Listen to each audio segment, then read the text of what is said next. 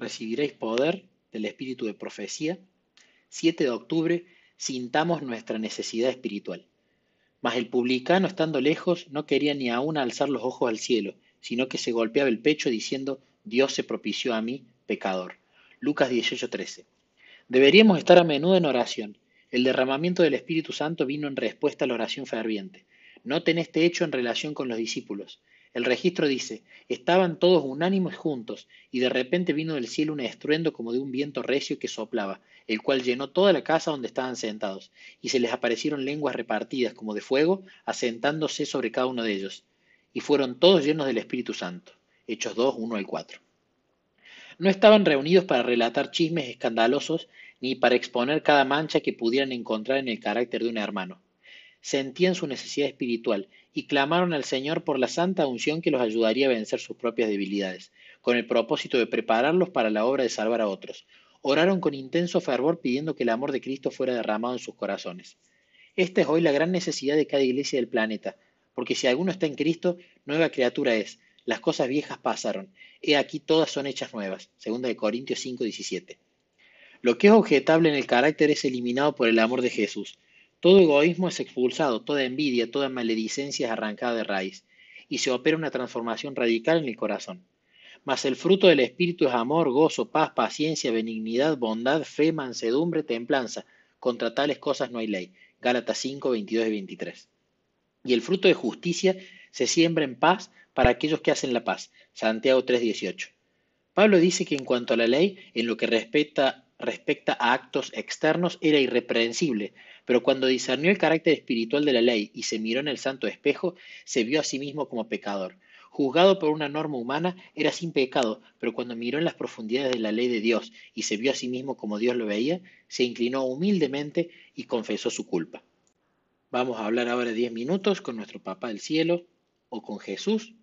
Y otro consejo para tema de charla siempre es, ¿qué proyectos juntos podemos llevar a cabo. Jesús, ¿qué, proyecto personal puedo tener? ¿Qué proyecto en la iglesia puedo tener? ¿Qué podemos hacer juntos? Y Jesús dirige, porque le estamos abriendo la puerta del corazón y estamos permitiendo que Él dirija.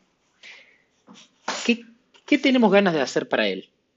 Pero por sobre todas las cosas, ¿qué es lo que Él más ganas tiene que nosotros hagamos? Porque Él nos va a poner en lugares donde seamos útiles, donde podamos crecer en la relación con Él y donde lo vayamos a hacer bien con Él no solos.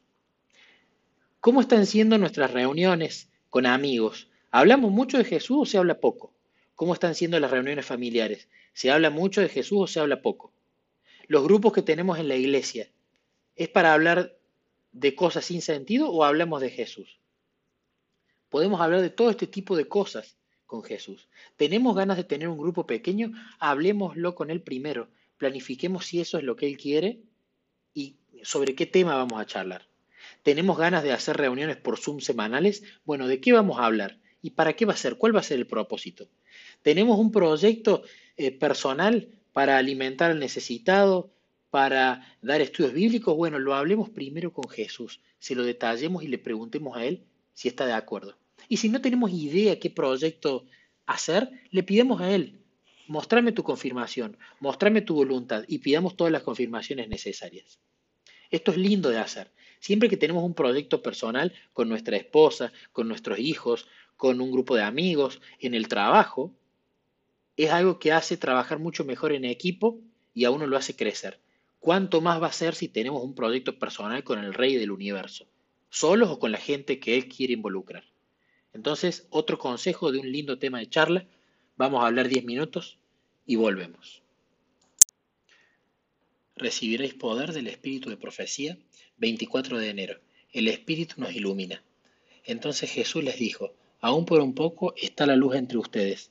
Anden entre tanto que tienen luz, para que no los sorprendan las tinieblas, porque el que anda en tinieblas no sabe a dónde va. Juan 12:35. Jesús dijo, anden entre tanto que tienen la luz, para que no, se no los sorprendan las tinieblas. Junta cada rayo, no dejes pasar uno anda en la luz, practica cada precepto de la verdad que te fue presentada, vive cada palabra que sale de la boca de Dios y como resultado seguirás a Cristo en todos sus caminos. Cuando el Señor presenta una evidencia tras otra y agrega luz a la ya concedida, ¿por qué el creyente necesita vacilar?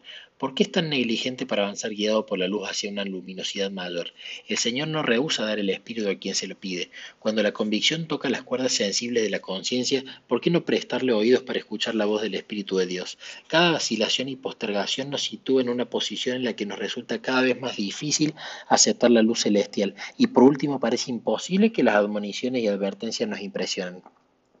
Los pecadores expresan cada vez con mayor facilidad, ahora vete, pero cuando tenga oportunidad te llamaré. Conozco los peligros en que se encuentran los que rehusan andar en la luz que Dios les ha dado. Ellos mismos provocan la terrible crisis por seguir sus propios caminos y proceder según su criterio personal. La conciencia resulta cada vez menos sensible y la voz de Dios parece cada vez más lejana. Así es como el obrador de maldad queda liberado su propia infatuación. Con obstinación resiste cada llamado, desprecia cada consejo y advertencia. Como el mensajero de Dios ya no impresiona su mente, rechaza cada provisión que garantiza su propia salvación. El Espíritu de Dios deja de ejercer su poder para refrenar. Como consecuencia se escucha la sentencia, Efraín es dado a ídolos, déjalo. Oseas 4:17. Oh, cuán oscura, sombría y obstinada es la independencia. Parece que la insensibilidad de la muerte se apoderara del corazón. Este es el proceso que sigue el que rechaza la obra del Espíritu Santo. Ahora vamos a meditar 20 minutos y como vimos, el espíritu nos impresiona, nos habla la conciencia el espíritu. Eh, cuando sentimos esa culpa de pecado, cuando sentimos, mm, no es por acá, cuando sentimos que el, texto nos habla a nosotros. Entonces, cuando meditemos las escrituras, estemos atentos a los pensamientos que se nos vienen. Si se nos viene un pensamiento mientras estamos meditando, lo hablemos con Jesús o con nuestro papá. Mm, se me vino esto con esto de la historia. ¿Me quieres decir algo? A ver, ¿qué tiene que ver conmigo? Si sentí culpa cuando leí la historia, ¿será por un pecado no confesado? ¿Será por un hábito que no puedo dejar? Si sentí de repente que... Eh, esa respuesta era para mí. Si sentí esa impresión de, fíjate en esto, presta atención en, aquello, hacerle caso a esas impresiones. No, no nos ceguemos a la voz del Espíritu Santo. Vamos a meditar 20 minutos entonces y luego compartimos en el grupo.